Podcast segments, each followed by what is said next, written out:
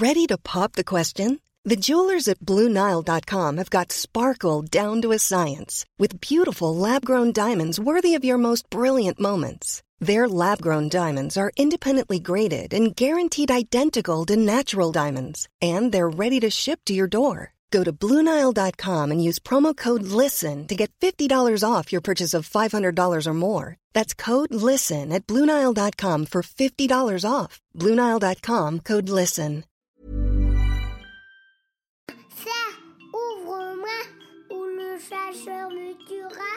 Me la main, me la main, la main. Ça, c'est mon petit garçon. Il vous a probablement fait craquer avec sa petite chanson. Moi, je suis Shane Love, maman solo, auteur du blog Mademoiselle Love, et je connais l'envers du décor. Et vous, vous écoutez Le Tourbillon, le podcast qui parle de la maternité, la vraie, loin des filtres Instagram. Pour ce 20e épisode, je suis allée à Rouen à la rencontre de Marie. Marie est la maman d'un petit garçon qui a deux ans aujourd'hui, mais dont la vie a failli basculer à l'âge de 6 mois lorsqu'il a été secoué à deux reprises. Oui, secoué. Un sujet encore tabou car douloureux et inimaginable, mais pourtant bien réel. Dans cet épisode, Marie nous raconte comment se sont déclarés les premiers symptômes, comment elle a réagi quand elle a compris que quelqu'un avait fait du mal à son bébé, et toute la procédure judiciaire qui s'en est suivie. Bonne écoute Bonjour Marie, merci d'avoir accepté de partager ton histoire dans le tourbillon. Merci à toi. Alors tu es la maman d'un petit garçon et belle maman d'un autre petit garçon. Quels âges ont-ils? Alors le grand va avoir 9 ans Mhm. et donc mon petit garçon vient d'avoir 2 ans. Est-ce que tu as toujours voulu être maman? Oh bah oui, comme plein, de, comme plein de femmes, je me suis toujours dit qu'un jour je serais maman. J'ai pris le temps, j'ai pris le temps de profiter, de vivre et tout ça avant d'en avoir un, mais ouais, c'était, c'était un souhait. Mm. Et alors comment s'est passée ta première grossesse? Bah plutôt bien, figure-toi, parce que quand on a pris la décision avec mon mari, j'ai arrêté du coup tout moyen de contraception et je suis tombée enceinte trois semaines après. Alors qu'on m'avait dit que ça allait être compliqué, j'ai eu un parcours médical euh, particulier et on m'avait dit le jour où vous voudrez un enfant, ça va être long, pas sûr que vous meniez la grossesse à terme. Du coup, j'étais assez inquiète et finalement, il est arrivé à 40 semaines. On m'avait dit attention, euh, à partir de 32 semaines, ça va être compliqué. Finalement, il est arrivé euh, à terme. Donc écoute, c'était parfait. Pas idyllique non plus, hein, aucune grossesse ne l'est, mais en tout cas, c'était que du bonheur et, et il est arrivé euh, en pleine forme. Après ton congé maternité, toi tu as pris un congé parental?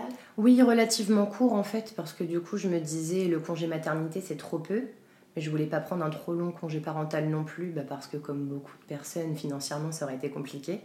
Donc j'ai repris le travail quand Erwan avait 6 mois. Comme ça, j'ai pu m'occuper de lui. Il avait quand même des RGO, donc je l'ai en pleine santé, mais c'est quand même très contraignant euh, les régurgitations internes, œsophagite aiguë, etc. à la totale. Donc au moins les 6 mois, ça nous a permis d'être avec lui jusqu'à la diversification et de, de nous occuper de lui euh, du mieux possible. quoi. Et alors à ce moment-là, euh, ton chéri et toi, vous devez trouver un système de garde, hein, comme c'est souvent le cas. Est-ce que vous avez fait une demande en crèche ou vous avez tout de suite opté pour une nourrice?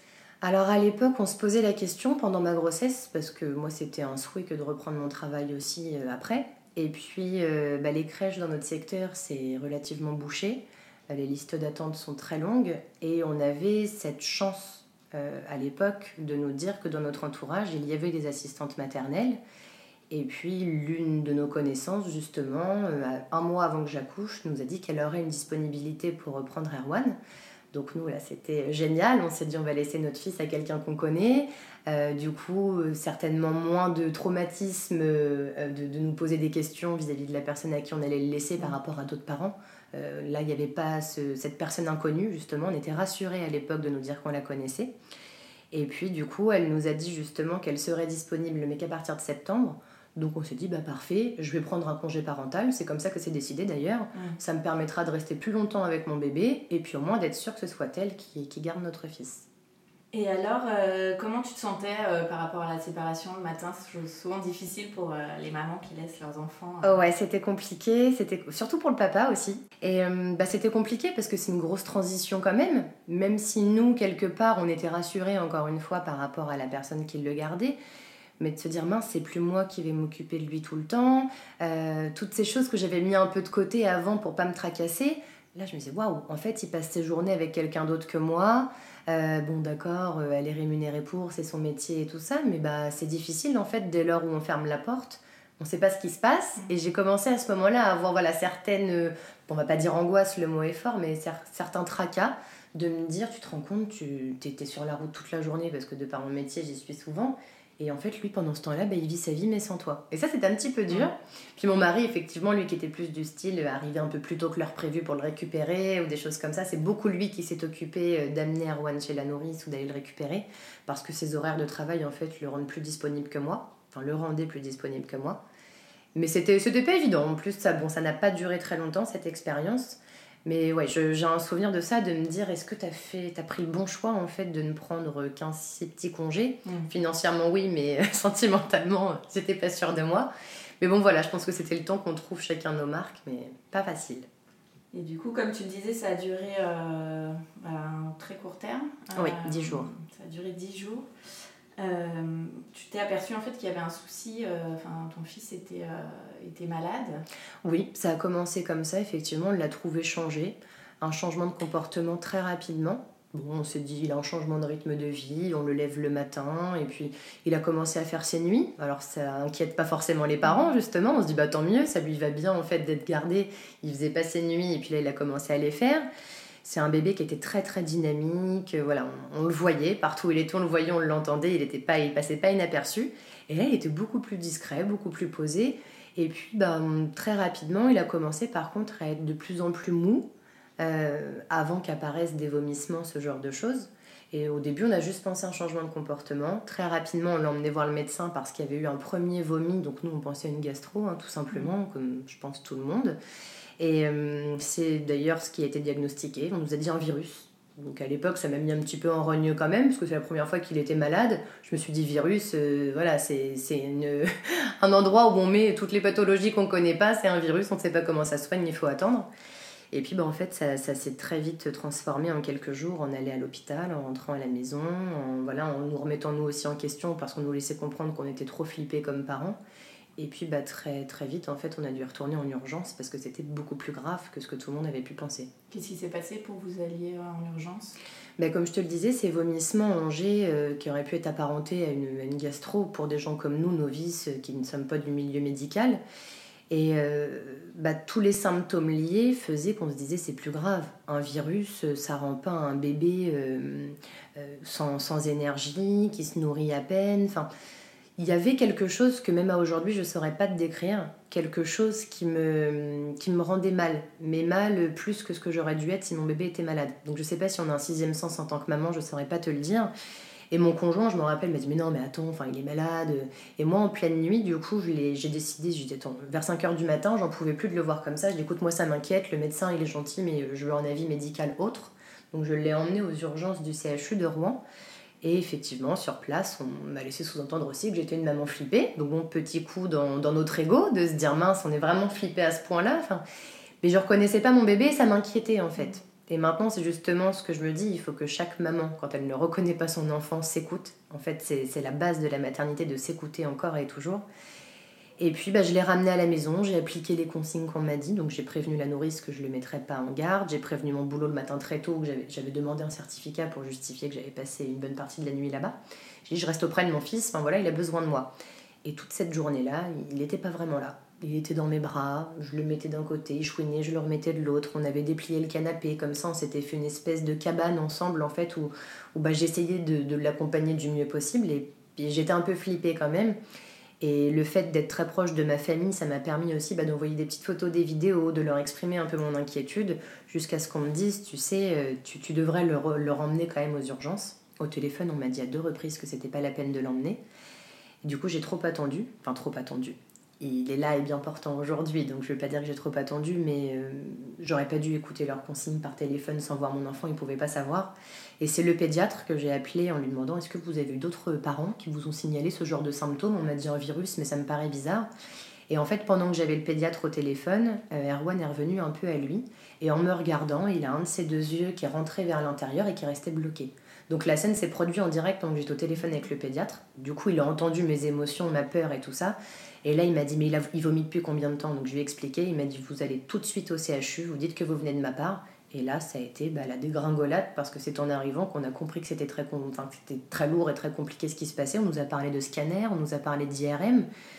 Et très rapidement, on nous a parlé du cerveau. Est-ce qu'ils euh, ils vous ont dit tout de suite euh, ce qui se passait? Ce qui, Alors- ce qui avait pu se passer? Non, parce qu'en fait, dans les premiers temps, même eux, euh, forcément, là, ils ont dû penser au syndrome du bébé secoué. Mais on ne pouvait pas savoir. Donc, on nous a dit est-ce qu'Erwan est tombé? Euh, Du coup, je dis bah, euh, non, pas à ma connaissance. Alors, tout de suite, bah, tu, demandes à ton mari il est tombé quand tu étais avec lui. Enfin, tu, tu deviens une lionne en fait. Qu'est-ce qui s'est passé? Qu'est-ce qu'on m'a pas dit quoi? Je dis écoutez, je, je sais pas, j'avais pas eu d'infos. Je sais juste qu'il était euh, bah, hypotonique chez la nourrice parce qu'elle m'a dit qu'il était en mode zombie. Donc, ça, c'était. Alors, on ressort les SMS, on essaye de se dire c'était quand, qu'est-ce qui s'est passé parce que tu sais plus trop comment tu vis quand c'est comme ça. Et puis à côté, tu as ton bébé qui est là, qui va pas spécialement bien, mais tu comprends pas trop ce qui se passe. Je dis non, il est pas tombé. Il a un grand frère aussi qui lui faisait beaucoup de câlins et tout. Et moi, directement, je me suis dit, mon Dieu, si ça se trouve, il l'a fait tomber, il a pas voulu nous le dire, il a eu peur. Du coup, mon mari, pas content que je puisse penser ça. Enfin bon, c'est assez compliqué. Et en fait, très rapidement, euh, il y a un examen qui est fait par un, par un ophtalmologue, si tu veux, et il regarde en fait euh, ses yeux, avec des appareils bien spécifiques, et là, il nous dit il y a des hémorragies rétiniennes. Ça veut dire qu'il y a de présence de sang derrière les yeux. Alors, on se dit, qu'est-ce que c'est que ce bordel? On comprend pas à ce moment-là.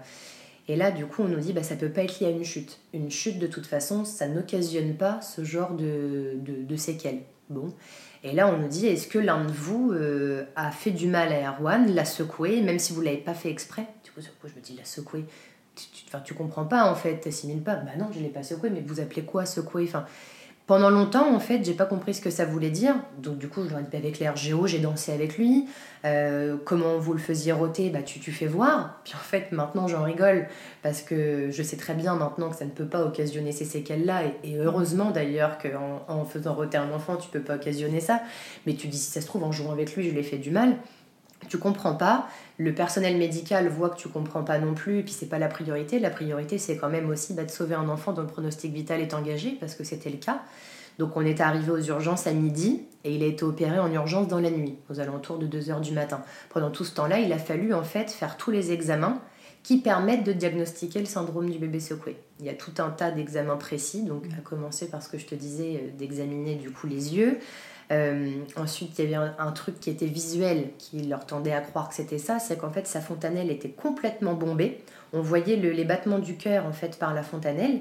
Et ça, en fait, c'est ce qui lui a sauvé la vie, parce que sur un enfant plus grand où la fontanelle est fermée, mais en fait, du coup, le cerveau aurait donc touché directement les parois, et en fait, ben, ça, aurait, ça aurait pu le tuer ou le rendre, le rendre handicapé à vie. Et là, en fait, l'hypertension intracrânienne a permis quand même bah, d'attendre de, qui lui administre certains, alors je ne suis pas du tout du milieu médical, mais certains produits qui ont permis de diminuer un peu cette tension et de gagner quelques heures pour passer le scanner, pour passer l'IRM. Là, on nous a fait voir des images que je n'interprétais pas du tout, je comprenais pas. Et là, on m'a dit bah, tout ce que vous voyez là, ce sont des hématomes sous-duraux. En fait, votre fils a du sang dans la boîte crânienne qui n'a pas du tout sa place ici. Et vu la collection d'hématomes, du coup, il a été secoué, il a été violemment secoué. Et là, du coup, c'est moi qui, me, qui ai été secouée, c'est moi qui me suis pris un hypercute. Je me suis dit, mais qu'est-ce que ça veut dire? Qu'est-ce qui se passe? Enfin, Et puis, de toute façon, c'est pas ta priorité à ce moment-là, mmh. parce que tu as envie de tout péter, tu as envie de comprendre, mais tu te dis, merde, bah, il est quand même lui très mal. Enfin. Donc, c'était lui la priorité. Jusqu'au lendemain, où là, tu te dis, bah, il est vivant, il est porteur d'une dérivation interne pour évacuer le sang.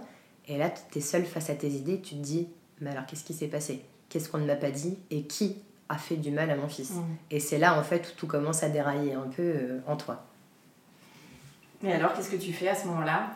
Qu'est-ce qui se passe? Eh bah, tu fais en sorte de rester le plus possible éloigné euh, de tout le monde, parce que bah, tu deviens très irritable. Ce qui me semble être humain, c'est que bah, tout le monde est coupable dans ta tête. Ça peut mmh. être n'importe qui. Parce que tu te dis, t'as beau aimer ton conjoint, t'as beau adorer ton beau-fils, t'as beau adorer ta mère, tu dis n'importe quelle personne à qui j'ai laissé mon bébé, potentiellement pu lui faire du mal. Et là, du coup, t'as mal au ventre et t'as envie de vomir tout le temps. Tu te dis, mais j'aime tout le monde, j'ai confiance en tout le monde. Quel est celui qui a fait du mal à mon bébé? Là, tu, tu, pars en guerre dans ta tête. Tu sais pas trop encore euh, ce qui se passe, parce qu'on l'a su par la suite. En fait, Erwan a été victime de secousses, euh, enfin de secouements à deux reprises. Ça, ça a été dit après, de, de plusieurs mois après, par des expertises médicales. C'est plus très très clair dans mon esprit, étape par étape, mais très rapidement, en fait, on a vu aussi que dans nos proches, ou dans, en tout cas dans les personnes qui gardaient Erwan, enfin qui étaient à son contact, le, la nourrice, son mari, etc., n'ont plus donné de nouvelles.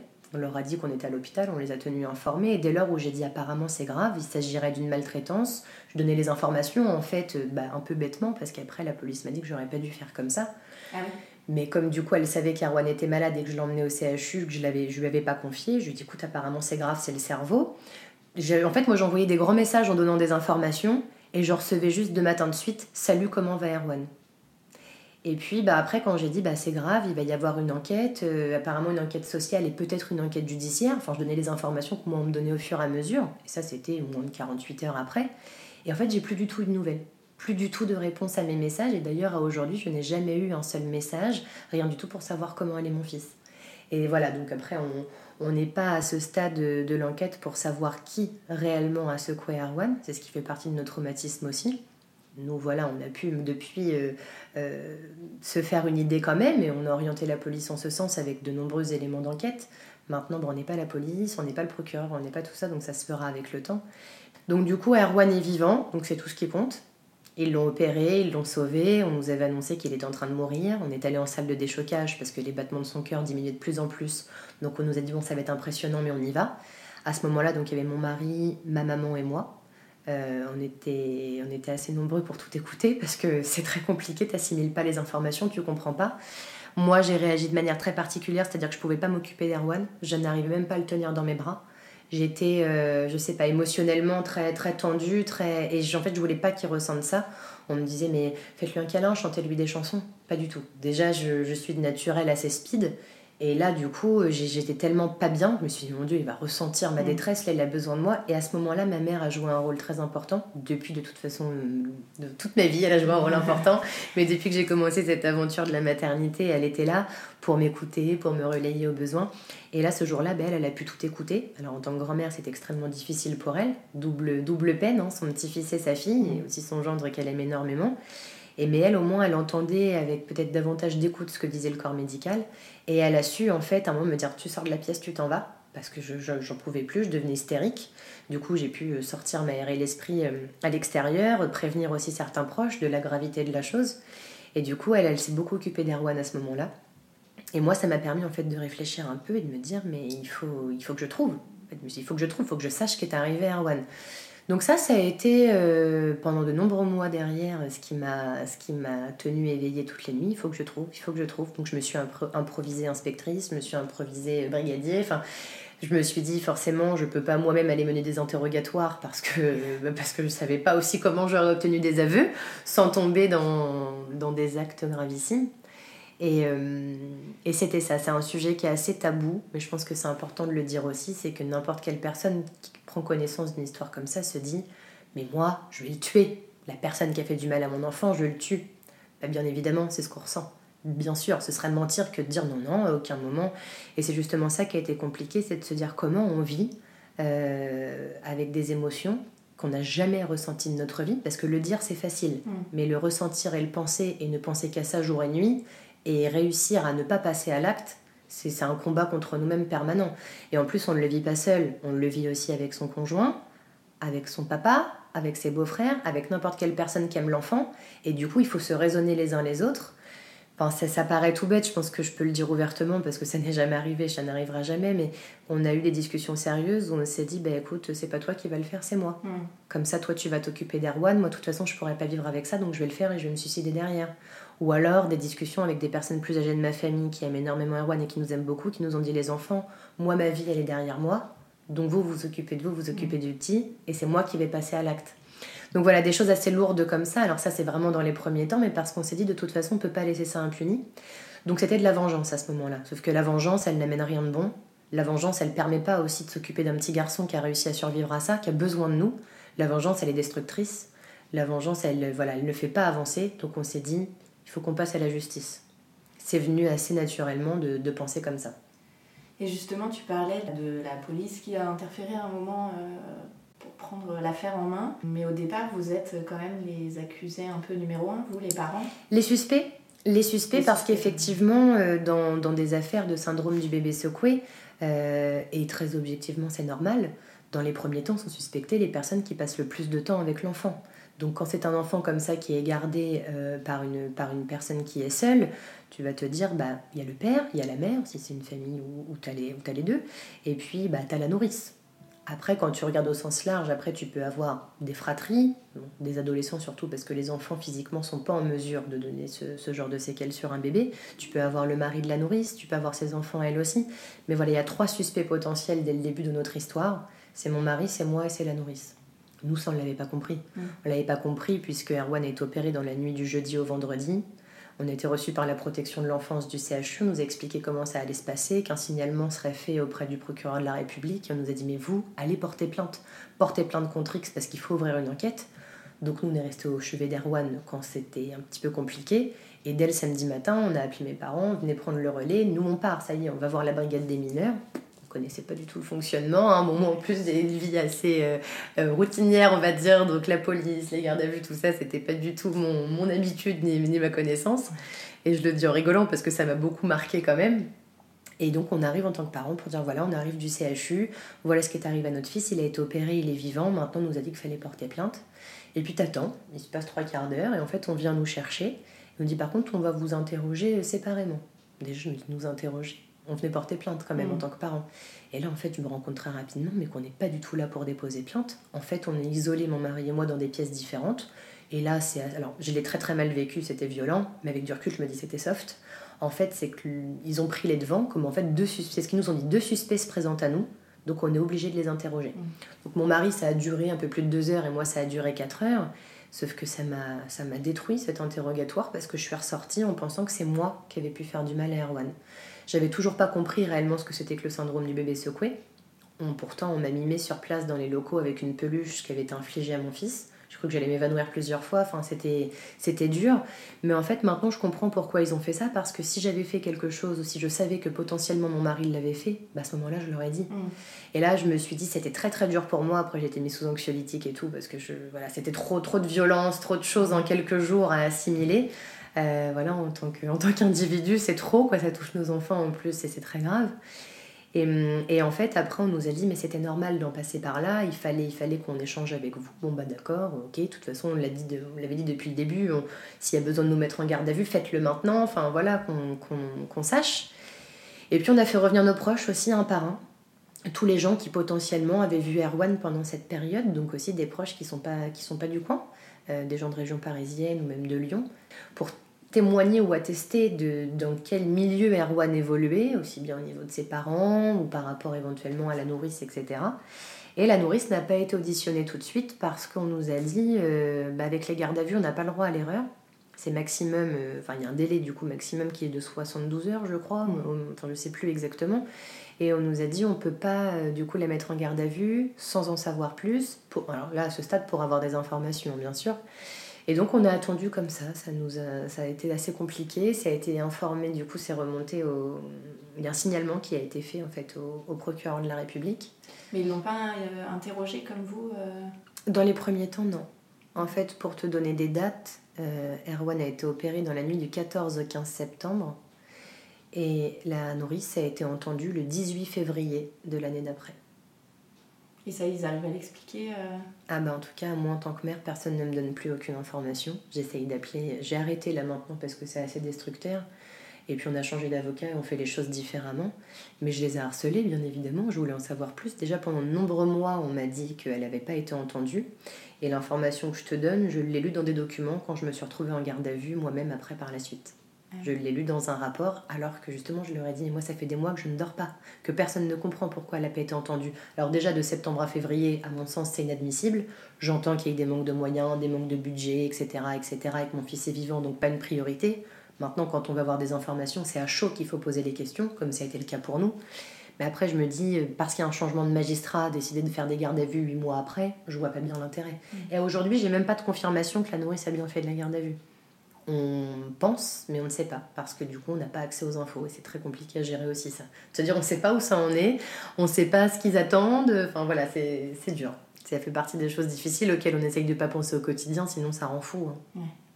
Justement, une autre chose difficile que vous avez vécue à ce moment-là, c'est que comme vous êtes suspect, l'enfant est aussi, donc Erwan, euh, doit être placé euh, pendant une certaine période Oui, donc euh, il y a deux procédures distinctes dans ces cas-là. En fait, tu as une procédure donc, judiciaire, tout ce dont je viens de parler, et tu as aussi une procédure civile pour protéger l'enfant immédiatement. Donc quand c'est comme ça, le CHU est tenu en fait de faire un signalement auprès du parquet et le procureur de la République va donc saisir la brigade des mineurs pour l'affaire judiciaire et saisir également l'aide sociale à l'enfance et le juge des enfants pour la protection immédiate de l'enfant. Donc dans un premier temps, Erwan, euh, bah, il était opéré, il était surveillé, il était en service de réa, ça a duré 12 jours. Et puis bah, par chance, ce petit guerrier, il s'est remis euh, bah, super vite ses cicatrices, parce que du coup, il a une très grande cicatrice sur la tête, plusieurs points pour faire passer la dérivation, et une autre grande au ventre, puisque la dérivation va se jeter dans le péritoine pour pouvoir euh, évacuer, on va dire, le sang qui est dans la boîte crânienne. Et tout ça, il se remettait très bien et le CHU a essayé de faire traîner un petit peu bah, le temps que l'affaire judiciaire avance. Et euh, on nous a dit, bah là, le problème, c'est qu'on ne peut plus garder Arwan ici. Donc, bah, il va falloir trouver une solution. Alors, on n'avait pas bien assimilé, en fait, que la solution, ça allait être le placement. Et là, du coup, on est de nouveau reçu par la protection de l'enfance du CHU qui nous dit, bah, on va attendre, en fait, le, fax. Ça va arriver euh, demain ou après-demain. L'aide sociale à l'enfance va venir et, et Arwan, du coup, va aller temporairement euh, dans une autre structure donc dans un premier temps, il s'agissait de famille d'accueil. Autant te dire qu'on a fait des pieds et des mains pour que surtout pas. Je leur ai dit, mais à quel moment ça vous semble sensé, quand potentiellement il a été violenté au domicile d'une asthmate, d'aller le placer dans une famille d'accueil? Je me suis dit, moi je vais finir folle. Mon mari, j'en parle même pas. Parce qu'en tant que femme, on arrive peut-être davantage à se raisonner que les hommes, je ne sais pas. Et ça, du coup, c'était dans l'intérêt de tout le monde pour que ça se passe bien. On nous a dit, bah, Erwan va être confié à une pouponnière. Dans le secteur, il n'y en a qu'une seule, ou alors après c'est sur Le Havre, mais qui est à, peu près 60-70 km d'ici. Donc déjà, ils ont fait en sorte qu'il ne soit pas à 70 km de chez nous. On a réussi du coup à, obtenir une place à la pouponnière, qui est justement dans la maternité où Erwan euh, a vu le jour, puisque j'ai accouché là-bas, ils ont d'autres bâtiments euh, qui, sont, qui sont faits pour, pour accueillir les enfants. Et moi, à l'époque, naïvement, je pensais que c'était une chance qu'il ait en pouponnière, parce que je suis pas du tout issue de ce milieu-là, je ne connais pas en fait les pouponnières. Avec, avec du recul, je me dis, mais mon Dieu, c'est pas du tout adapté en fait pour un bébé de 6 mois et demi. Parce que, qui vient d'être opéré en plus. Qui vient d'être opéré en plus. Euh, ils ont été assez gentils avec nous, je ne sais pas comment l'expliquer parce que c'est toujours violent, mais quand l'aide sociale à l'enfance est arrivée parce que le fax de l'ordonnance de placement était là, euh, bah, à partir de ce moment-là, on n'a plus le droit de, de porter Erwan. Ou voilà, elles nous l'ont fait en douceur. Alors, par contre, je tiens à préciser, pour nous, c'est une chance parce que ça se passe pas toujours comme ça. Et en fait, elles nous ont dit bah voilà, on va devoir emmener Erwan, dites-lui au revoir, vous avez préparé ses affaires, tout ça. Et on a dit est-ce qu'on peut vous accompagner? Enfin, Et en fait, elles nous ont laissé le droit. Alors, on pouvait pas porter Erwan, mais on est descendu avec eux dans l'ascenseur en voyant notre petit bout, du coup, bah, tout mignon. Euh, voilà, moi j'avais expliqué à mon fils que comme il venait d'être opéré, il allait aller dans une maison de repos. Enfin, je me suis dit, moi je crois que j'avais besoin de me convaincre de ça. Du coup, c'est ce qu'on a dit au grand qui était temporairement chez sa maman, bah, le temps que nous on gère la situation. Et moi j'avais besoin de me convaincre en fait qu'Erwan n'était pas placé, qu'il m'était pas retiré, mais qu'il allait en maison de repos. Donc c'est un discours que j'ai tenu très jovial à Erwan. On va aller dans une maison de repos, le temps que ton petit tuyau, parce qu'on appelait ça son petit tuyau, la dérivation, ton petit tuyau, faut qu'il se mette bien, et puis on va venir te voir et tout ça. Et nous, on pensait en fait pouvoir passer du temps à la pouponnière. J'en rigole, c'est pas drôle, mais euh, au CHU, on était là euh, non-stop. On se relayait, on se permettait même parfois. Je disais, oh, vas-y, je vais prendre l'air, je vais marcher un peu, j'allais chercher un sandwich, voilà. Et je, pensais que je pourrais aller voir mon fils comme ça. En accès libre. En accès libre, exactement. Parce que tu on ne donne pas les infos. Et comme, encore une fois, on n'est pas du milieu, ni mon mari, ni moi, on ne sait pas en fait. On ne mm. s'était jamais renseigné. Quand, tu n'es pas confronté à tout ça, tu ne te renseignes pas, quoi. Et donc on est parti en voiture, on a suivi du coup la voiture de l'aide sociale à l'enfance où était Erwan.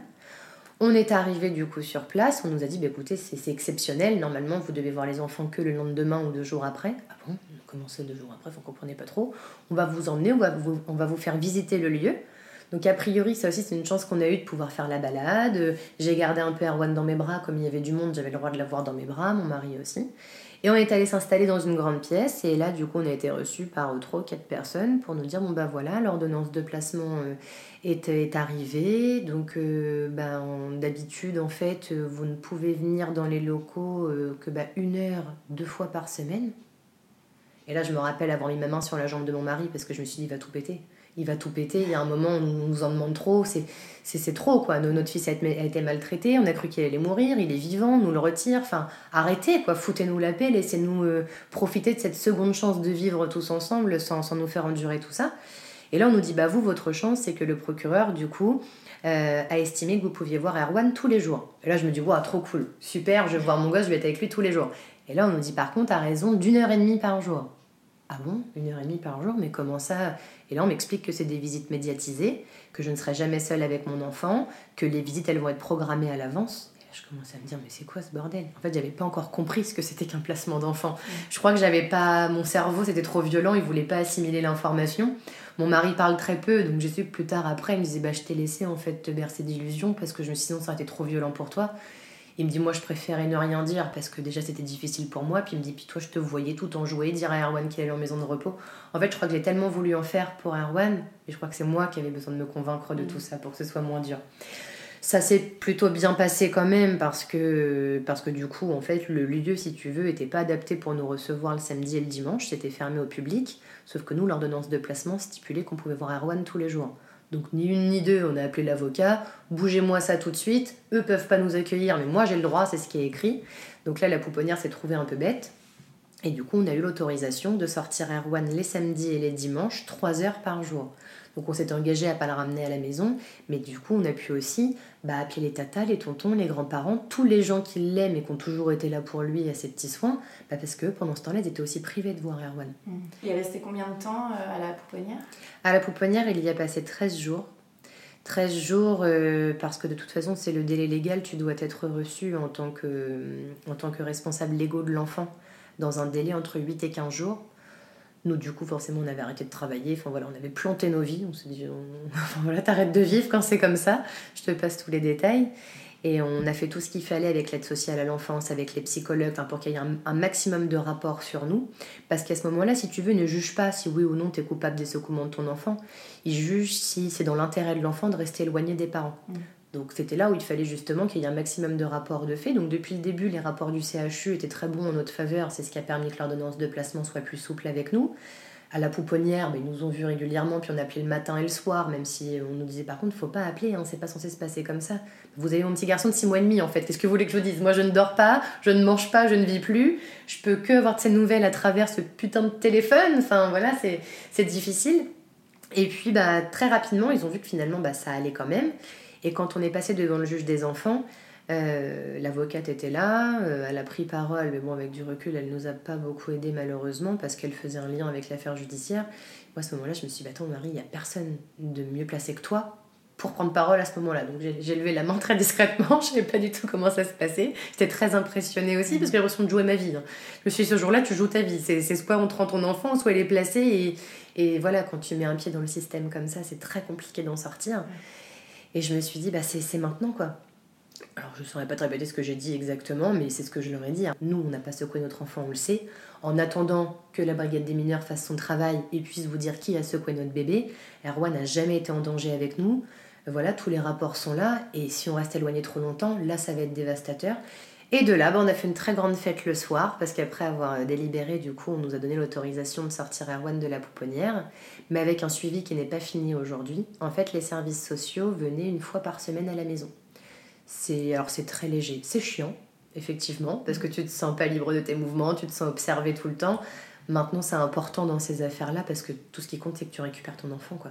Donc voilà, c'est tu, tu repasses à nouveau devant le juge et tout, mais tout ce qui compte, c'est que tu te dis, bah, c'était 13 jours d'horreur, 13 jours hyper compliqués où, où bah, t'es seul, où tu sais que ton enfant est ailleurs, il a besoin de toi. Les émotions, elles sont trop fortes, parfois elles sont trop violentes.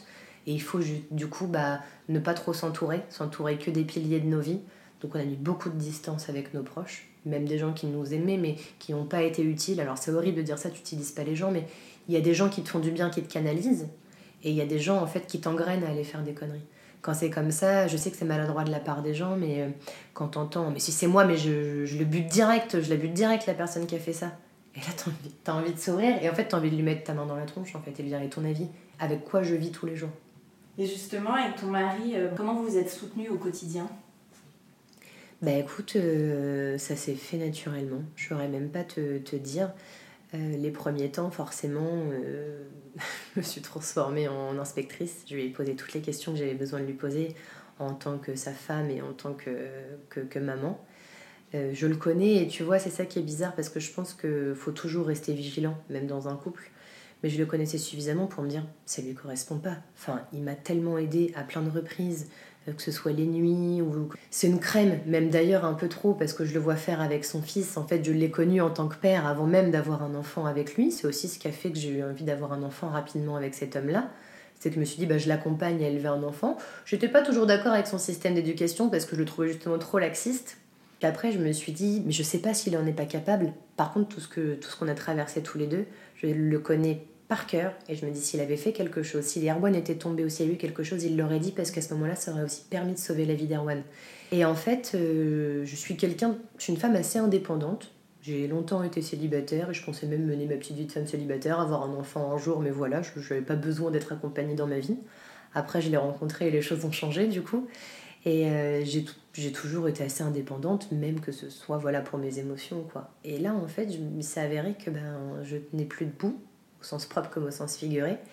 Et que ben, lui, du coup, il s'est révélé être euh, un pilier dans ma vie. Alors, je l'aimais, j'avais fait un enfant avec lui, mais je dirais pas que je le considérais comme un pilier, parce que je me suis toujours considérée assez forte, on va mmh. dire, pour ne pas avoir besoin de pilier. Et à ce moment-là, le fait qu'il prenne sur ses propres émotions, sur ses propres envies de, de, vengeance et tout ça, pour moi, pour nous, pour notre famille, et en fait, je me suis laissée aller à, le laisser faire, à me reposer sur lui. Donc ça, ça a été les, les quelques premiers temps, en fait, où, où j'avais besoin de médicaments, où j'ai besoin de choses aussi bah, pour, pour calmer mon hystérie. Et... Parce qu'en fait, finalement, à l'inverse de ce que tout le monde pensait, tout le monde s'est inquiété que mon mari fasse une connerie, alors qu'en fait, dans la réalité des choses, c'est moi qui étais attachée. Je ne pensais pas que j'étais capable. Alors, je voilà, je me suis jamais retrouvée en situation de, de, de mettre en pratique tout ce à quoi j'avais pensé. Mais, euh, mais voilà, on, s'est, vraiment, on a vraiment été soudés, surtout dans un entourage de fous que ce soit familial ou amical. Et ça, je pense que quand tu traverses des choses difficiles comme ça, surtout voilà, avec. Euh, je, je sais pas, j'ai pas connu d'autres choses très graves comme ça, mais en tout cas, dans, dans cette maltraitance qu'est le syndrome du bébé secoué, toute la gravité des choses avec les placements et puis les pronostics vitaux engagés, tu te dis, bah, si t'as pas un entourage, alors pour te soutenir et pour te contrôler aussi, parce que moi, je me suis dit, bah, on va avoir besoin en fait d'appeler nous-mêmes la police pour qu'on nous attache. Le placement de mon fils, je pensais que ça allait se passer comme ça. Je me suis dit, il faut qu'on fasse. Et en fait, à force de communiquer tous les deux, de dire à mes parents bah restez un peu avec Erwan, nous on va parler. Donc on partait au CHU, en plus à cette époque-là il faisait beau, enfin c'était un climat euh, bizarre, mais euh, comme il faisait beau, bah, tu te sentais encore plus positif et on parlait de tout ça et on mettait des mots sur nos émotions. Donc c'était des larmes, c'était des cris, c'était des coups de poing dans des arbres des choses comme ça, mais au moins on en parlait tous les deux et on se disait tu sais, les garde pas pour toi, mais on se le disait mutuellement. Alors je parle beaucoup plus que lui, mais dis-le parce que si tu le dis pas, tu vas nourrir ça en toi et c'est le meilleur moyen de passer à l'acte. C'est arrivé un moment que j'attendais mon mari au CHU qui était reparti à la maison chercher des affaires. Je savais à quelle heure il devait arriver, il n'arrivait pas. Il y a eu un film dans ma tête tout de suite. Putain, je sais où il est, vite, vite, vite, faut que j'appelle quelqu'un, aller voir s'il n'est pas sur place. Enfin, tu t'y penses tout le temps parce que tu te dis quand tu es ensemble, tu as un visuel et un contrôle sur l'autre, mais dès lors où t'es plus ensemble, donc au début tu fais tout, tu marches main dans la main et tu te quittes pas, et tu es là parce que chaque nouvelle information c'est extrêmement difficile à assimiler, puis aussi bah, que tu as deux cerveaux pour entendre, enfin pour assimiler les informations, mieux les comprendre et savoir ce qui va se passer, de passer encore une fois le relais avec Arwan parce que ça a toujours été la base de notre couple et je pense que ça c'est hyper important. Euh, voilà, d'avoir un papa bah, qui tient la route, d'avoir un papa investi et d'avoir un papa qui est pas parfait du tout, c'est clair, mais c'est pas ce que je lui demande, mais un papa sur lequel je peux me reposer. Quoi. Hmm. Et donc, euh, il y a aussi le fils de ce super papa, qui est un peu plus grand, il a quel âge? Il va avoir 9 ans. 9 ans. Euh, comment il a vécu, lui, toute, bah, toute, cette histoire, tout ce drame? Comment protégé? Ça a, été, ça a été difficile. Ça a été difficile parce que quand Erwan était à l'hôpital, on n'a pas trop pensé à lui les premiers temps. Ce serait de mentir les, dans les premiers temps. Je te dis ça, je te parle d'une journée ou deux jours. Mm. On était tellement concentré, il n'y avait plus qu'Arwan et sa survie et, son, et le, la phase post-opératoire qui comptait. Et après, on s'est dit merde, mais au fait, euh, Nolan, euh, je, crois de mémoire, Gaëtan avait dû, enfin mon mari avait dû envoyer un message à, la maman de Nolan. Et puis le, le, samedi en sortant, voilà, le samedi en sortant de, la brigade des mineurs, donc 48 euh, heures après, on est allé le voir chez sa maman. On s'est conditionné, on s'est briefé avant, surtout qu'émotionnellement c'était un peu lourd parce qu'on sortait d'un interrogatoire assez musclé. Bon, on s'est dit au contraire, on a besoin de nos enfants, ça va nous, ça va nous faire du bien. Donc la maman de Nolan nous a accueillis chez elle et euh, j'avais dit à mon mari, écoute, euh, c'est un enfant, il n'a pas besoin de tout savoir. On va lui dire que son frère, son frère est à l'hôpital, que temporairement on le laisse chez maman, parce qu'on l'avait en garde alternée une semaine sur deux à l'époque mais que ça va, qu'il s'inquiète pas, et puis je lui dis, puis à nous aussi de le rassurer. Et puis bah, mon mari, en voulant parler à son fils, en fait, il s'est effondré en larmes. Donc là, forcément, le petit, bah, il s'est dit qu'est-ce qui se passe, mon Dieu? Alors tout le monde pleurait. Je me suis dit, ça commence très mal. C'est pas du tout comme ça qu'on avait prévu les choses. Et en fait, j'avais fait des petites vidéos d'Erwan que j'avais envoyées à la famille. Et je dis attends, Nono, viens sur mes genoux, regarde. Et je lui ai fait voir des vidéos. Et là, en fait, il a rigolé parce qu'Erwan, finalement, à part bah, le, voilà, les, pansements, le, le, bras du coup avec la perfusion et tout, qui était assez impressionnant, mais c'était rien. Quand tu vois ça, c'est pas grave. Et en plus, le syndrome du bébé secoué, c'est assez sournois, c'est que ça se passe à l'intérieur. Il n'y a pas de sang, il n'y a pas de mm. choses. Les cicatrices étaient cachées par des pansements. Et on s'est dit, on va y aller crescendo. Donc, passer ce moment très difficile où mon mari avait besoin de son fils, de câlin et tout. Et j'avais dit surtout, on lui parle pas de la maltraitance, ça le regarde pas. Bon, après, voilà, il y a eu, je pense, des petits problèmes de communication entre les deux familles. Et Nolan a su très rapidement qu'il s'agissait de maltraitance. Euh, là où nous, on voulait le protéger de tout ça, on avait demandé conseil aussi avec les psychologues du CHU. Donc ça, après, ça a été un peu aussi d'amertume de ma part de dire, mince, nous, en tant que premier concerné, on essaye de le protéger et finalement, il y a des informations autrement. Et puis bah, lui, dans sa petite tête d'enfant, il fallait aussi trouver quoi lui dire pour le rassurer, parce que l'imaginaire des enfants, il est sans limite. Et euh, la première chose que je lui ai dit, c'est lui dire, mais en tout cas, t'inquiète pas, on sait que c'est pas toi. On sait que t'as pas pu, pas pu faire du mal à ton frère. Parce que je me suis dit, si jamais il s'imagine une seule seconde moi, j'étais quand même sous antidépresseur, anxiolytique, parce que j'étais persuadée que j'avais fait un truc grave. Je me suis dit, lui, il, peut penser que c'est lui. Donc, je dis, tu nous connais, tu sais que c'est pas, pas papa, c'est pas Marie. Je dis, par contre, sois sûr d'une chose, c'est que ça n'est pas toi. On le sait, tu n'as pas pu faire du mal à ton petit frère. Donc, déjà, il était rassuré. Mm. Et on a très vite voulu l'emmener à l'hôpital. C'était pas évident les premiers temps. On a dit, mais nos enfants, ils ont besoin l'un de l'autre. Ils sont tout le temps ensemble, enfin, une semaine sur deux, certes, mais ils sont très très proches. Le, mon beau-fils est un super grand frère, enfin c'est déjà un super beau-fils, mais en plus voilà, tout, tout, ce lien aussi que nous on a, euh, belle-mère, beau-fils, ça avait permis de partager la grossesse tous les deux, de l'investir beaucoup dedans, et dès la naissance de son petit frère, d'être là euh, pour lui donner le biberon, pour l'endormir, enfin voilà, il avait son rôle à jouer. Je me suis dit, bah, mon garçon, il a besoin dans son processus de reconstruction et après son opération de son frère. Et là, ça a été bouleversant parce que quand, quand son frère est venu à l'hôpital, il a eu une réaction. Les deux ont eu une réaction que, qui est propre à eux, qui est propre à la fratrie. Des sons, des rires, des choses que, bah, qu'on n'avait pas encore entendues. Alors là, tout le monde pleurait. que ce soit mon mari, moi ou le personnel médical, c'est tellement beau à voir. Et puis bah, après, ça a été assez compliqué parce que du coup, euh, bah, le placement de son petit frère, forcément, fallait pas lui en parler. On lui a tenu ce discours de maison de repos, tout ça, et moi je voulais surtout pas. Euh, je voulais surtout pas en fait qu'il nous voit dans ces moments-là de notre vie. Parce qu'on s'est dit, on peut faire bonne figure comme ça, mais les traumatismes qu'on vivait, ou les. les... Voilà, hein, on se le dire, on a cassé des choses en pleine nuit, on a pleuré, on a hurlé, on s'est raisonné de, de redescendre de la voiture pour pas aller tuer des gens. Enfin voilà, c'était ça notre vie à ce moment-là pendant qu'Arwan était placé. Et du coup, on s'est dit, il a pas le droit de voir ça. Enfin, on peut pas le traumatiser avec ça. Je pense que c'était déjà assez violent pour lui. Il avait, euh, il avait même pas 8 ans. Elle n'avait pas encore 8 ans à ce moment-là. C'est dur, c'est trop dur pour un enfant. Et puis bah, après, lui aussi, on l'a fait, on fait voir des psychologues parce que du coup, au niveau de son comportement ou certaines choses, on sentait aussi que c'était compliqué. On a essayé de beaucoup parler avec lui. Il est resté chez sa maman du coup Alors, il est resté chez sa maman pendant un mois à peu près, où nous, on allait le visiter chez sa maman. Et en fait, on a récupéré Arwan euh, début octobre, de son placement, le 9 octobre exactement. Et on s'est laissé une semaine ensemble et on s'est dit, après, on reprend notre vie? Donc, mon mari a repris le travail très rapidement. Et on s'est dit, on reprend aussi Nolan en garde alternée. Ça a été assez compliqué. Avec du recul, je me dis, c'était peut-être trop rapide parce que, bah voilà, fallait faire, propre, fallait faire face aussi à nos propres émotions. Euh, moi, quand j'ai récupéré mon fils, du coup, bah, personne ne pouvait y toucher quasiment. Je le mettais sous, sous, une cloche de verre. Donc ça, je me suis fait violence très vite aussi, de le laisser aller dans les bras des autres. J'étais vigilante à tout. Euh, surtout qu'en plus, il était porteur de matériel, de matériel interne. Donc il fallait faire attention à ça aussi.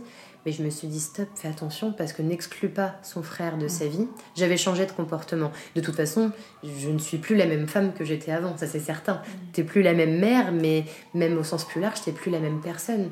Quand tu vis des choses difficiles, quelles qu'elles soient, ça te change. Et du coup, il a fallu tout le monde se, se, réapprivoiser, si on peut dire ça comme ça. Et, euh, et, ça a été assez compliqué. Ça a été assez compliqué parce qu'aussi, comme dans toute famille recomposée, bah, ça se passe pas toujours très bien.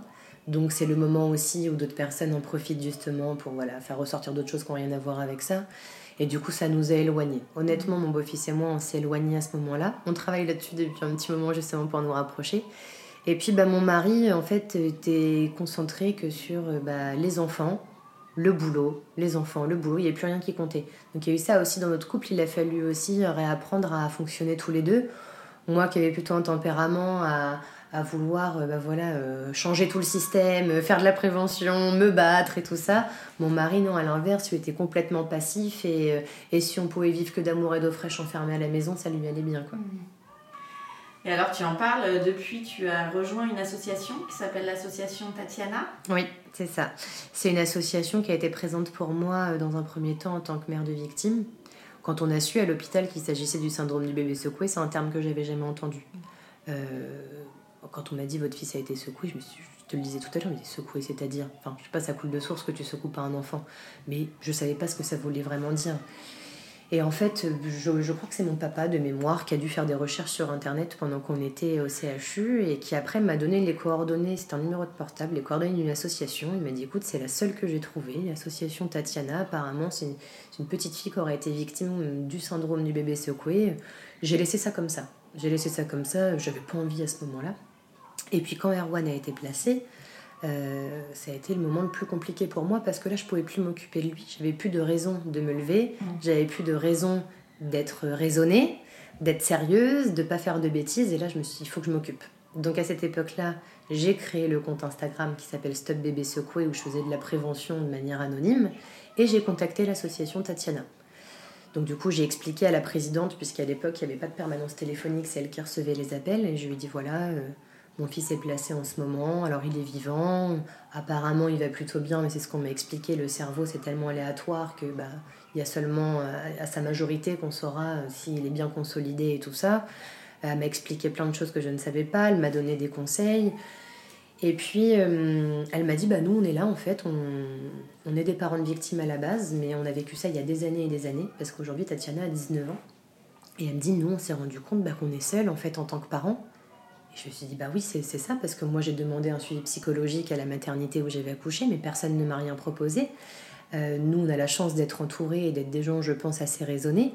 Mais je me suis dit, d'autres parents qui vivent la même chose que nous, on serait déjà en prison ou mort parce qu'on aurait fait une connerie. Donc on a parlé de tout ça. Elle m'a dit bah nous on est là pour ça en fait.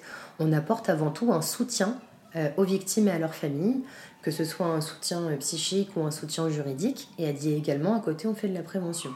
Ça a commencé comme ça. Après, je leur ai dit bah, écoutez, moi, je suis une maman un peu maman d'Instagram de cette génération-là où tu partages ta grossesse, où tu partages tes joies et tes peines. Et je lui ai dit bah, moi, j'ai ouvert un compte parce que je sais pas quoi faire d'autre. Je sais pas si ce que j'écris c'est bien. Elle connaissait pas trop le fonctionnement, elle a regardé. Et puis du coup, elle m'a dit Bah oui, c'est bien ce que tu fais de la prévention. Puis les mois ont passé, on est resté en contact. Il se passait rien de plus parce que j'avais pas plus besoin d'eux, du soutien, moi j'en avais. Par contre, j'étais très admiratif de leur travail, très admiratif de me dire heureusement qu'il existe une association comme ça parce que finalement, on est livré à nous-mêmes personne, alors à part nous, nous enfermer dans des cellules ou nous, nous faire beaucoup de, mal, même si c'est la loi, même si je le comprends, tu vis des choses horribles, mais si t'es mal, si es mal entouré, tu finis en hôpital psychiatrique, tu finis à la mort ou tu finis en tôle. Donc je me dis heureusement que l'association Tatiana est là. Et puis, bah écoute, euh, au mois de janvier 2018, je leur ai dit, bah, j'aimerais faire quelque chose pour vous, de manière plus officielle. Donc ça a commencé comme ça. Au lieu d'écrire de manière anonyme, j'ai écrit pour eux, j'ai écrit des textes, on les a partagés. Et puis moi, ça m'a donné aussi le courage d'annoncer sur les réseaux sociaux bah voilà que c'était moi la maman qui écrivait dans l'ombre, que j'étais la maman d'Erwan. Et en fait, après, ça a un petit peu dépassé euh, ce que je pensais. Les gens ont été touchés, les gens ont rejoint l'association. Je te dis ça parce que bon, l'association, elle existait bien avant que Erwan soit victime. C'est pas, c'est pas parce qu'elle était victime que ça a changé tout ça. Par contre, il y a eu un élan à ce moment-là de de, de partage, de choses comme ça. À l'époque, il y avait, je sais plus, il devait y avoir une quarantaine d'adhérents. Ah, aujourd'hui, on a 200, 220 et quelques. Enfin, voilà, il y a eu aussi d'autres décès, malheureusement, depuis qui ont été, qui ont été médiatisés pardon, et qui ont fait venir d'autres familles. Mais je me dis, j'ai le sentiment de vraiment d'être de, utile, de mettre ma pierre à l'édifice pour qu'on fasse évoluer les choses. Donc, mes missions au sein de l'assaut, elles ont aussi évolué et j'ai de plus en plus de responsabilités. Mais, mais je me dis, je suis, je suis heureuse, en fait, plutôt que d'avoir continué à déprimer chez moi, d'avoir continué à, imaginer ce que j'allais faire à la personne qui avait fait du mal à mon fils. Je te cache pas, j'y pense encore. Hein. Je suis toujours tétanisée à l'idée de me dire, mais le jour où on va être confrontés l'une à l'autre, comment, comment ça va se passer, comment je vais réagir, est-ce qu'il va falloir qu'on me menote à une chaise d'abord ou...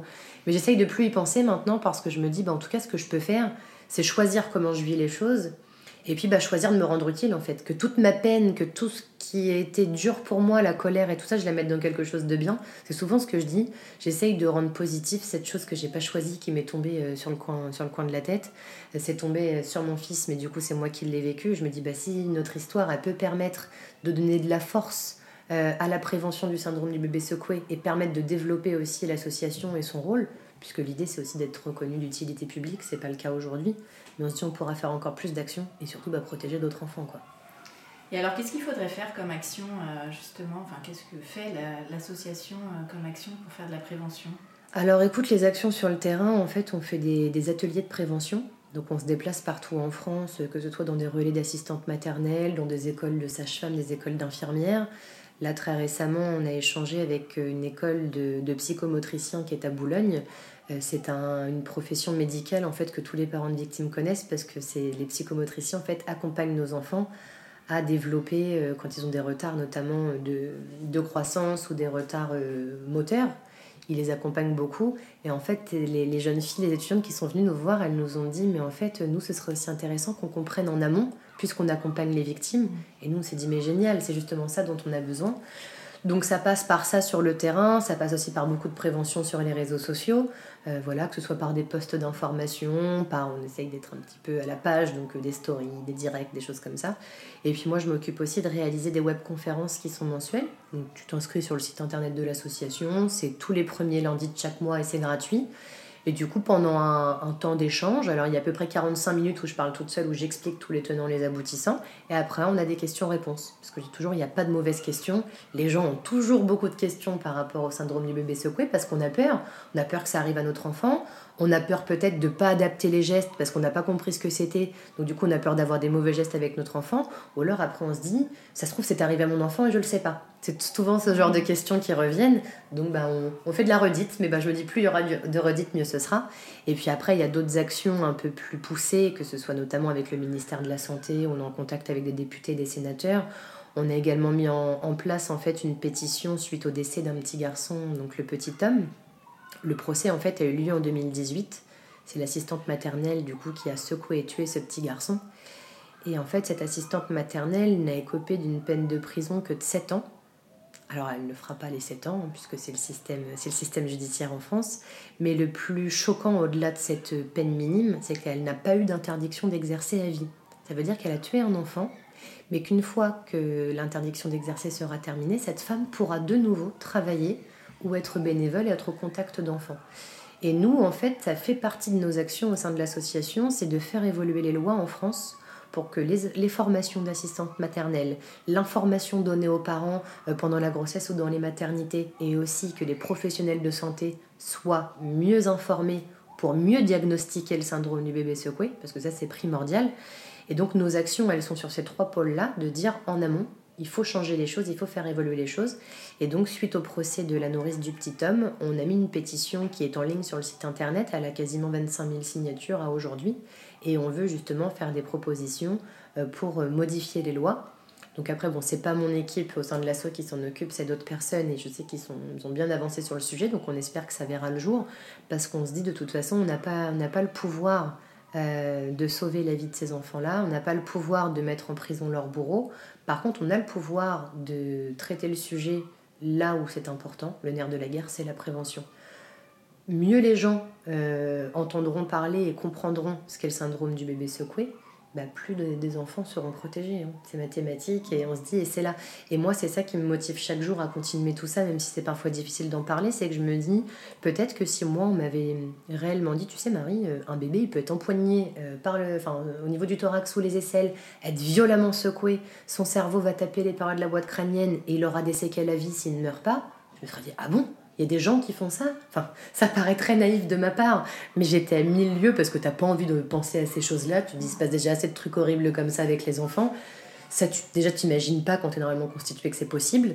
Alors oui, tu te dis, euh, c'est possible de crier sur son enfant. Moi, la première, des nuits où je dormais pas, je me disais, putain, quand est-ce que tu vas dormir? Ça, je l'ai fait et j'en ai pleuré derrière de me dire, oh là là. Puis après, je me suis dit, bah, quand je pense à ce qu'il a vécu ou ce que d'autres enfants vivent, je me dis, bah, en fait, c'est pas grave du tout. On peut pleurer, on peut lui dire, mais mon Dieu, tu vas dormir. Tant que tu passes pas à l'acte, tant que justement, quand tu es fatigué, bah, tu passes pas le relais à quelqu'un d'autre. Enfin, je me dis, je pense que hum, si déjà on arrive à informer n'importe quelle femme, qu'elle soit maman ou pas, parce que je me dis, bah, potentiellement, n'importe quelle femme deviendra maman un jour. Si déjà entre nous toutes, on arrive à en parler, et c'est aussi pour ça que je suis présente sur Instagram, parce qu'il y a une forte communauté de mamans ou de jeunes femmes, je me dis, si tu apprends ce que c'est, tu vas en parler aussi à ton compagnon, tu vas en parler à tes frères, à tes cousins. Et je me dis, et comme ça, on arrivera à en parler de plus en plus, et je suis convaincue, vraiment persuadée qu'on protégera des vies grâce à ça. C'est certain. Et comment on fait du coup pour choisir une nounou euh, Est-ce que, enfin, je pensais du coup, est-ce qu'on la prévient que si elles se sont dépassées, elle peut nous appeler? Comment on peut la prévenir elle, tout en la choisissant Que potentiellement, euh, si elle se sent un peu dépassée. Euh, eh bien écoute, en fait, ce qui est primordial quand peu importe le mode de garde pour lequel tu optes, c'est de sensibiliser les gens c'était des sujets qui sont difficiles à aborder, mais de dire par exemple, bah écoutez, euh, on peut se servir de la presse, on peut se servir d'Instagram, de ce qu'on veut, mais écoutez, je voulais en parler avec vous parce que j'ai vu beaucoup trop d'histoires en fait de bébés qui ont été secoués, euh, vraisemblablement pas secoués par des personnes qui étaient des monstres à la base, hein. parce que en tant que parent de victime, c'est dur de le dire, mais c'est quand même vrai. Hein. c'est Monsieur, Madame, tout le monde, parce qu'il n'y a pas de portrait robotique de secoueur qui un jour passe à l'acte. Donc de dire, je vous accuse de rien du tout, je vous connais pas, par contre moi c'est important, je veux savoir auprès de qui je laisse mon bébé. Euh, qu'est-ce que vous faites vous si jamais mon bébé pleure trop, si jamais vous vous sentez dépassé? Ça peut être des questions comme ça, ou alors de dire écoutez, euh, de toute façon je vous confie la vie de mon enfant, hein, vous allez le nourrir, vous allez le changer, mais je vous confie aussi sa jeune vie pendant que moi je suis pas là, vous allez prendre mon rôle quelque part, hein. notamment quand il s'agit d'une assistante maternelle ou d'un assistant maternel, il prend notre place quelque part, c'est violent en plus pour les parents d'imaginer ça. Et du coup, de, dire, bah voilà, moi je compte sur vous pour que si jamais c'est trop compliqué, si jamais c'est trop dur, au-delà au -delà, d'une question de contrat de travail, d'une question d'argent, de rémunération et tout, dites-le moi. Si vous n'avez pas le feeling avec mon bébé, parce que ça passe pas, parce qu'il il vous semble trop compliqué, surtout dites-le moi, c'est pas grave. Parce que si tu veux, moi, c'est ma culpabilité aujourd'hui, c'est de me dire, euh, bah, moi je pensais à mon boulot. Je pensais à mon boulot, bah voilà, j'avais laissé mon fils à un endroit où je le, je le sentais bien. Puis bah, de toute façon, j'avais besoin de cette garde, sinon je pouvais pas retourner travailler, ramener de l'argent à la maison. Enfin voilà, les problématiques de tout le monde quand t'as pas de problème plus grave, on va dire. Mmh. Et, euh, et, en fait, quand, quand j'ai pu échanger avec la personne qui gardait mon fils avant, de, avant tout ça, j'ai senti en fait qu'il y avait quelque chose de, de compliqué parce que mon fils pleurait beaucoup, parce qu'elle trouvait qu'il demandait trop les bras, ou ce genre de choses. Et moi, tout de suite, je me suis dit, et j'ai retrouvé plus tard des SMS où j'en parlais à ma mère, je me suis dit, oh là là, va me péter le contrat, je vais plus avoir de garde, comment je vais faire? J'ai pensé à ça en fait. Comment je vais faire? Qui va me garder Erwan pour que je puisse aller travailler et ramener de l'argent? Et en fait, je pense que sans tomber dans le mélodramatique, euh, voilà, pour pas non plus que chaque parent s'encombre la vie de choses comme ça, d'histoires qui sont lourdes, je pense qu'il faut aussi euh, bah, mettre cette partie technique un peu, on va dire, de côté et tout le temps parler avec la personne qui garde notre enfant. Du dire alors, ah oui, t'as fait une colère aujourd'hui, bah t'as réagi comment? Pas avec un côté inspecteur qui veut mm. interroger, mais juste pour être sûr que bah nous on sait qu'on n'est pas parfait, on sait que la personne avec qui on va laisser notre enfant n'est pas parfaite, mais de toujours communiquer et dialoguer, de lui dire par contre tu peux ou vous pouvez me le dire, si c'est compliqué, il n'y a pas de souci, je l'entends, on fera autrement, ou alors moi-même je choisirai un autre mode de garde. Et ça, pour en avoir beaucoup parlé avec d'autres parents, notamment via Instagram, quand on me sollicite, qu'on me pose des questions, moi je suis pas du tout une bonne recruteuse d'ASMAT, sinon je pense que je serais pas aujourd'hui en train de répondre à toutes tes questions. Mais par contre, une chose qui est sûre, c'est qu'il y a une question de feeling et de confiance. Peu importe pourquoi demain, que ce soit dans une crèche ou chez, une assistante maternelle, vous avez le moindre, la moindre gêne, un truc qui vous plaît pas mais que vous n'arrivez pas à expliquer, peu importe ce qu'en pense l'autre parent, parce que ça c'est un truc que j'entends souvent aussi, hein, des mamans qui avaient signalé des choses au mari, puis les maris, mais non, tu te fais un film, puis en fait il se passe des choses graves. Ça peut être une claque, ça peut être plus de choses, où il y a eu des victimes du syndrome du bébé secoué comme ça. C'est de toujours s'écouter. Ça c'est la base de tout, les mamans doivent s'écouter. Après, on se connaît aussi en tant que femme, on sait si on est une mère hyper flippée ou pas, donc on met aussi un peu d'eau dans notre vin. Mais il faut que le feeling passe, et si on n'est pas en confiance, bah, c'est pas grave, faut en changer. Et alors, comment va Erwan aujourd'hui euh, Il a deux ans, le petit chou? Oui, il a deux ans. Euh, c'est une, une, boule de vie. J'adore dire ça parce que quand, quand tu penses que tu as failli perdre ton gosse et qu'après tu te dis une boule de vie, c'est une belle revanche. Et euh, il va plutôt bien dans l'ensemble. Alors, comme, comme toutes les victimes du syndrome du bébé secoué, il a des lésions du cerveau. Dans un premier temps, il a, il a, eu beaucoup de, il a récupéré beaucoup de facultés, on va dire. L'œil qui était bloqué est revenu à lui. Il avait perdu une partie de l'audition, c'est revenu. Par contre, bah, on dénote déjà quelques troubles euh, liés à son comportement, ou des troubles. Alors, on ne pourra pas dire intellectuel à deux ans parce qu'il est encore trop petit, mais la crèche dans laquelle il est gardé maintenant nous donne justement quelques petites pistes euh, à exploiter bah, vis-à-vis de choses qui sont pas forcément pas adaptées pour son âge, mais voilà des points de vigilance. Euh, là, on a fait un suivi parce que tu, en fait, tu as des suivis au CHU réguliers. Donc, Arwan, sa dérivation interne a été retirée six mois après qu'elle ait été posée. Donc, il a les cicatrices sur le corps, mais il n'a plus de matériel interne aujourd'hui. Mais du coup, tu dois bah, vérifier l'évolution. Euh, il a plein plein de tests. Alors, ça m'échappe un peu le, le, vocabulaire et tout par rapport à ça, mais il va bien. Euh, je sais pas, il y a certaines choses, si tu veux, où on se dit, est-ce qu'il n'aurait pas été comme ça, même s'il n'avait pas été secoué? Mm. Tu vois, ça c'est compliqué aussi. Hein de te dire euh, est-ce que c'est dû au secouement, le fait qu'il soit comme ci, comme ça? Est-ce que c'est dû au fait que nous, on est tellement traumatisés en tant que parents bah, qu'on a laissé faire plein de choses, donc on lui a peut-être pas donné des bonnes habitudes, j'en sais rien. Nous, tout ce qui nous importe, c'est d'être heureux tous ensemble. Donc euh, j'ai envie de te dire que les horaires de coucher, euh, tout ça, nous, on s'en fout. Enfin, on vit simplement, on se prend pas la tête. Enfin, on essaye de pas se prendre la tête, tout du moins, parce qu'on a ce sujet, ce sujet compliqué. Et par contre, ce qui est important de garder à l'esprit, c'est qu'aujourd'hui, Arwan y va bien, mais ça veut pas dire que demain, il ira bien la plupart des enfants, quand ils rentrent à l'école, déjà, c'est là où on commence en fait à dénoter beaucoup de retard. En fait, quand le cerveau est touché, tu, te rends compte qu'il y a des séquelles intellectuelles, des séquelles comportementales, tu as des séquelles, des séquelles visuelles aussi. Donc certains enfants perdent la vue très rapidement, mais d'autres peuvent la perdre en fait à mesure qu'ils grandissent. Que ce soit juste une grosse correction avec des lunettes fortes, ou ça peut aller jusqu'à la cécité complète. Et après, tu as des séquelles motrices. Ça va être des tremblements ou des enfants qui ont du mal à faire des, des choses de motricité fine. C'est pour ça aussi que les psychomotriciens nous aident. Et puis bah, finalement, chaque enfant qui est rentré à l'école, c'est ce qu'on constate en tout cas au sein des enfants qui sont dans l'association Tatiana, bah, finalement l'épilepsie commence à arriver, euh, les enfants sont en retard par rapport à leurs camarades, alors ça c'est pas très très grave, mais par contre des fois leur comportement est tellement pas adapté que bah, les maîtresses ne savent pas comment réagir. Tu as besoin d'AVS, mais du coup il n'y en a pas toujours euh, Ouais, des assistantes. Voilà, des assistantes. Il n'y en a pas toujours de disponibles et puis bah, c'est compliqué. Puis bah, certains enfants sont obligés d'être déscolarisés. Tu dois les mettre du coup dans des IME ou dans des centres comme ça qui, qui, sont plus adaptés pour eux. Donc en fait, bah, du coup, tu te dis bah, aujourd'hui ton gamin il va bien, donc on t'a dit qu'il allait mourir, il est vivant.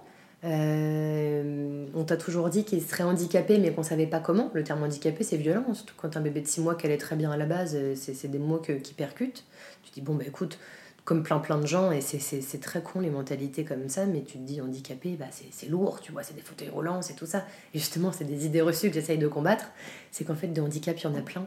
Et ce qui est très sournois avec le syndrome du bébé secoué, c'est que ce sont des handicaps invisibles. Mmh. En fait, tu sais pas, ils ont une hypersensibilité, ça tous les enfants l'ont. Est-ce que c'est leur histoire? Est-ce que c'est vraiment le cerveau? Ça, même certains psychologues ont du mal à en parler encore, à te dire de source sûre. Mais ils sont hypersensibles, ils, ils sont en décalage. Ils sont en décalage, ils font beaucoup de crises de colère, ça, ça revient souvent. Mmh. Les, les, colères dans la gestion de leurs émotions, c'est très compliqué. Certains enfants se font eux-mêmes du mal. Donc, alors, tu as plein d'enfants qui, par exemple, vont se cogner la tête, vont faire des choses comme ça. Je ne sais pas à quoi c'est dû. Par contre, les victimes du syndrome du bébé secoué, ils évoluent différemment, mais tous ont ça en commun des retards d'apprentissage, de l'hypersensibilité et le fait de se faire du mal.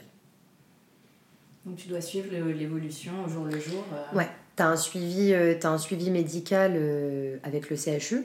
Ensuite, forcément, quand, quand, tu rencontres le pédiatre, notamment encore à cet âge-là, ben, il est un peu plus vigilant.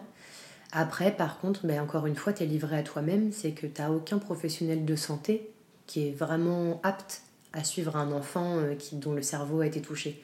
Alors peut-être dans certaines villes, peut-être qu'en région parisienne c'est mieux, mais en tout cas pour nous tous en province, on s'en rend compte, c'est compliqué.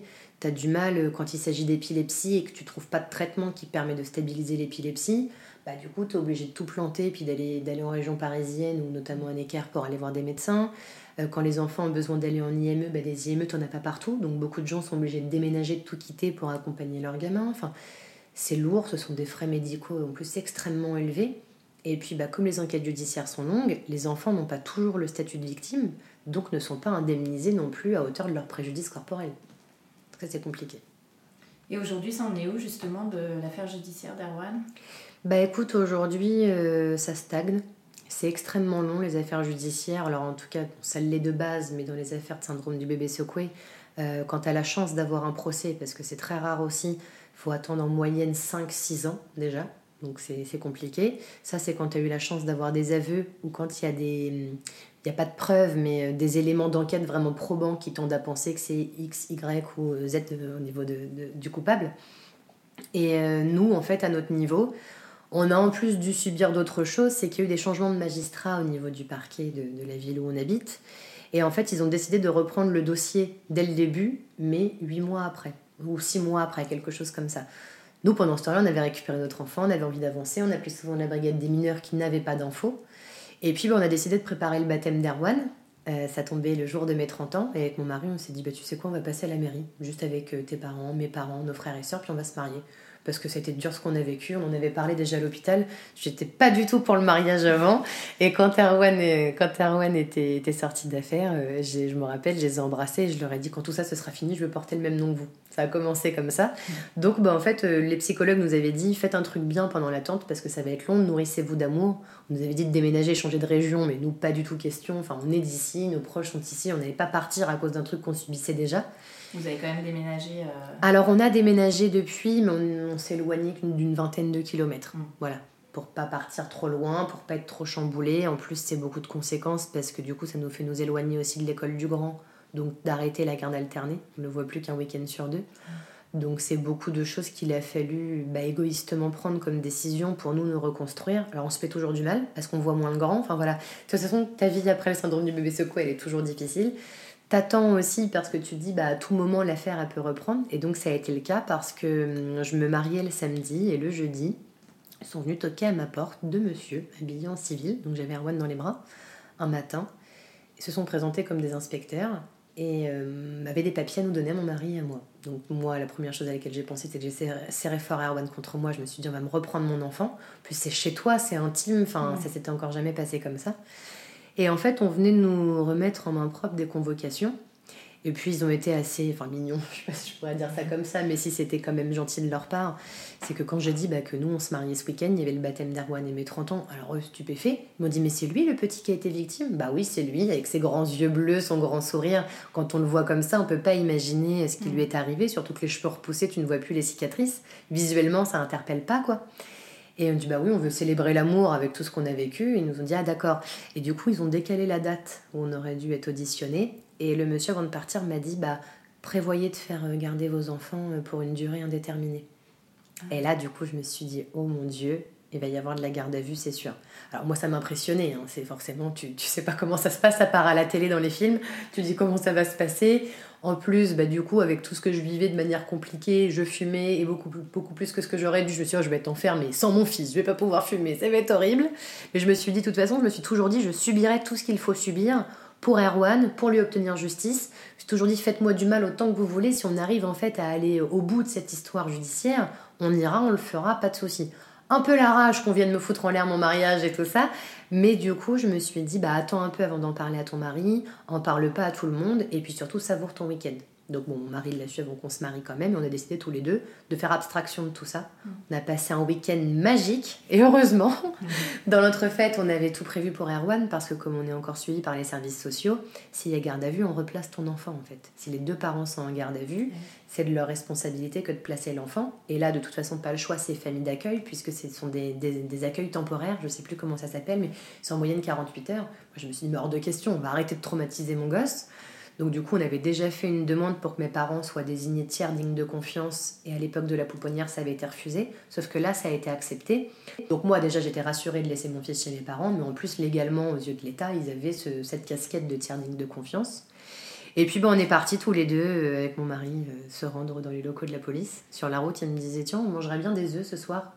moi, je regardais dehors, il faisait beau ce jour-là, je, rigolais toute seule, alors je rigolais. C'était très partagé en fait. Je savais qu'en fait, c'était une nouvelle étape dans notre vie. J'espérais qu'on allait apprendre peut-être qu'il y avait eu des aveux, tout en sachant qu'il y avait de grandes chances qu'on reste là-bas. Alors je savais pas combien de temps. Et je lui disais oui, oui. Et en fait, je rigolais toute seule parce que je me suis dit, bah, en fait, il a toujours pas compris. Et puis, bah, ça s'est fait très rapidement. Tu arrives à 14h, à 14h05, on te lit tes droits, on te dit commence la garde à vue. Tu demandes du coup au moins à prévenir ta famille.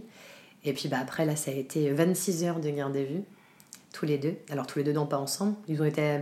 Bon, le soir, en fait, ils ont changé mon mari de place pour qu'il vienne dans une cellule à côté de la mienne dans la nuit, c'était interminable. Tu tapes dans les murs en béton euh, bah, pour te donner un petit du réconfort. Quoi. Mon mari s'inquiétait beaucoup. Lui, ça le tracassait pas la garde à vue. Il m'a dit Tu sais quoi, on va se faire chier. Mais il m'avait dit à l'avance Tu sais quoi, dors pas beaucoup. Comme ça, sur place, tu seras fatigué.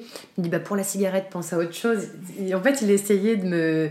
Oui, parce qu'il connaissait. Il connaissait aussi pour euh, des petites choses pas graves de son adolescence, mais quand même.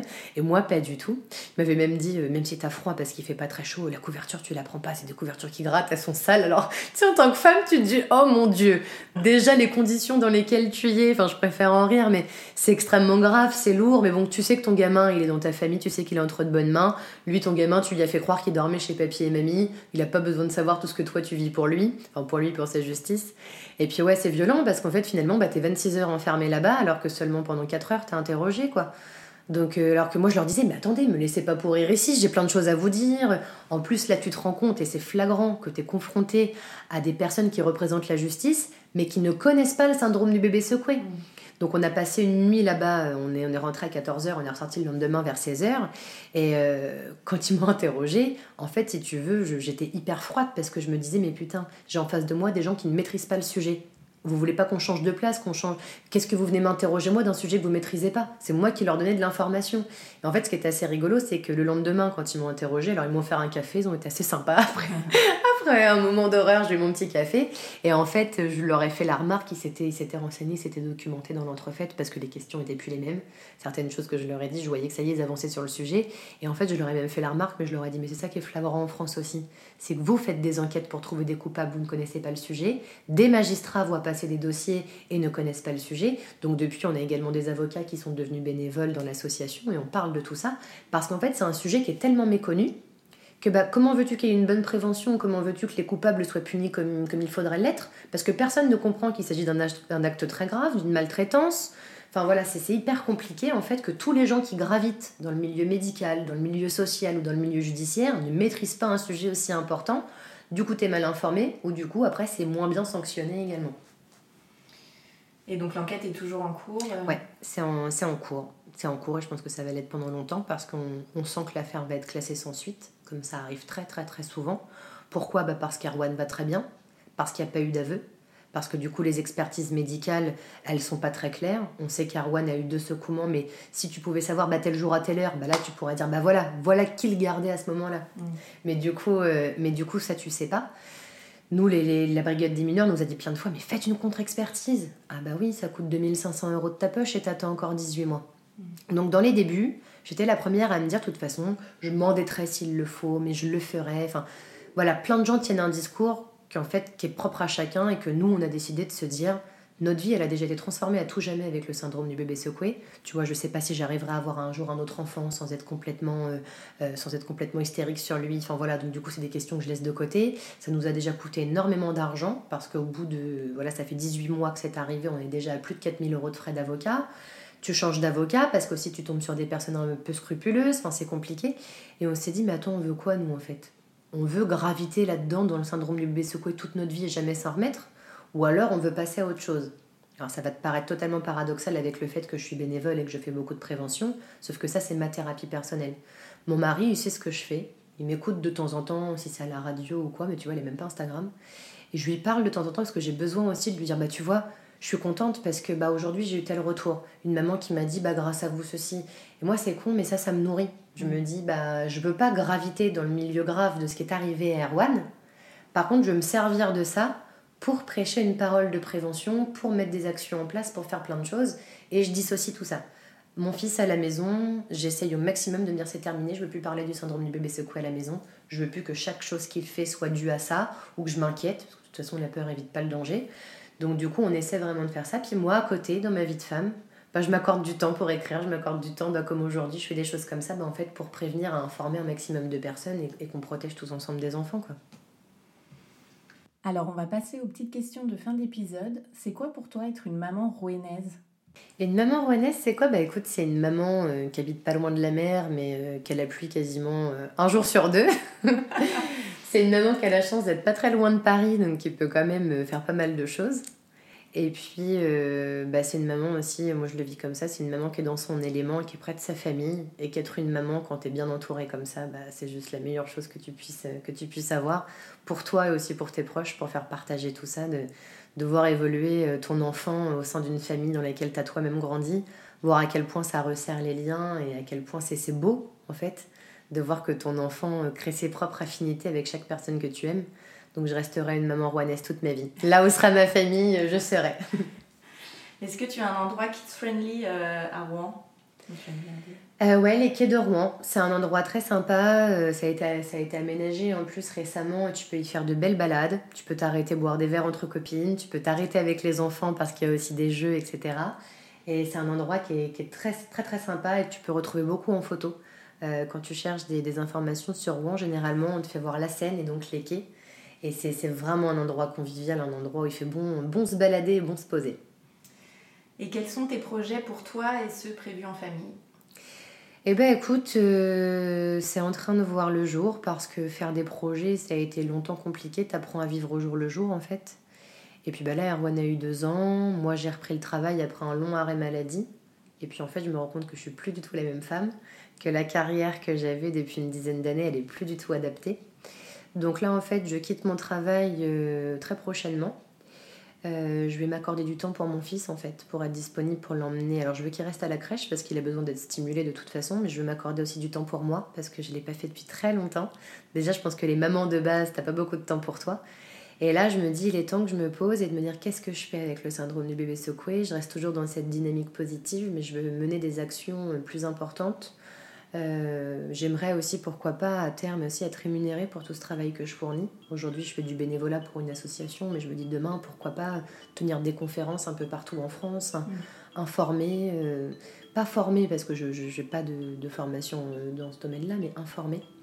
Et puis bah, surtout, être heureux. C'est ce qu'on se dit tout le temps. On n'a pas de projet, tu vois, comme beaucoup de familles, mais nous, voilà, on a déménagé il n'y a pas longtemps dans une maison qui est qui est plus loin de, nos souvenirs difficiles, une maison euh, bah voilà, qui, qui, nous plaît. Et en fait, bah, on, on, prend les choses comme elles viennent, et puis bah, c'est un peu un discours idyllique, parce qu'on est comme tout le monde, hein, c'est jamais facile. Donc on veut se reconstruire individuellement, reconstruire la famille. Et puis bah, même si tout tournait autour d'Erwan, on se dit là ça y est, on existe aussi en tant que personne, notre couple existe. Donc là tu vois, on va justement aller, notre futur projet c'est de fêter nos un an de mariage qui arrive très bientôt. Donc on laisse Erwan à papier et mamie et on s'en va tous les deux sur les côtes normandes, profiter de la vie, profiter de cette chance qu'on a et qu'on savoure pleinement d'être heureux et tous ensemble quoi. Merci beaucoup Marie. Bah, je t'en prie, merci à toi. Un grand merci à tous d'avoir écouté le tourbillon.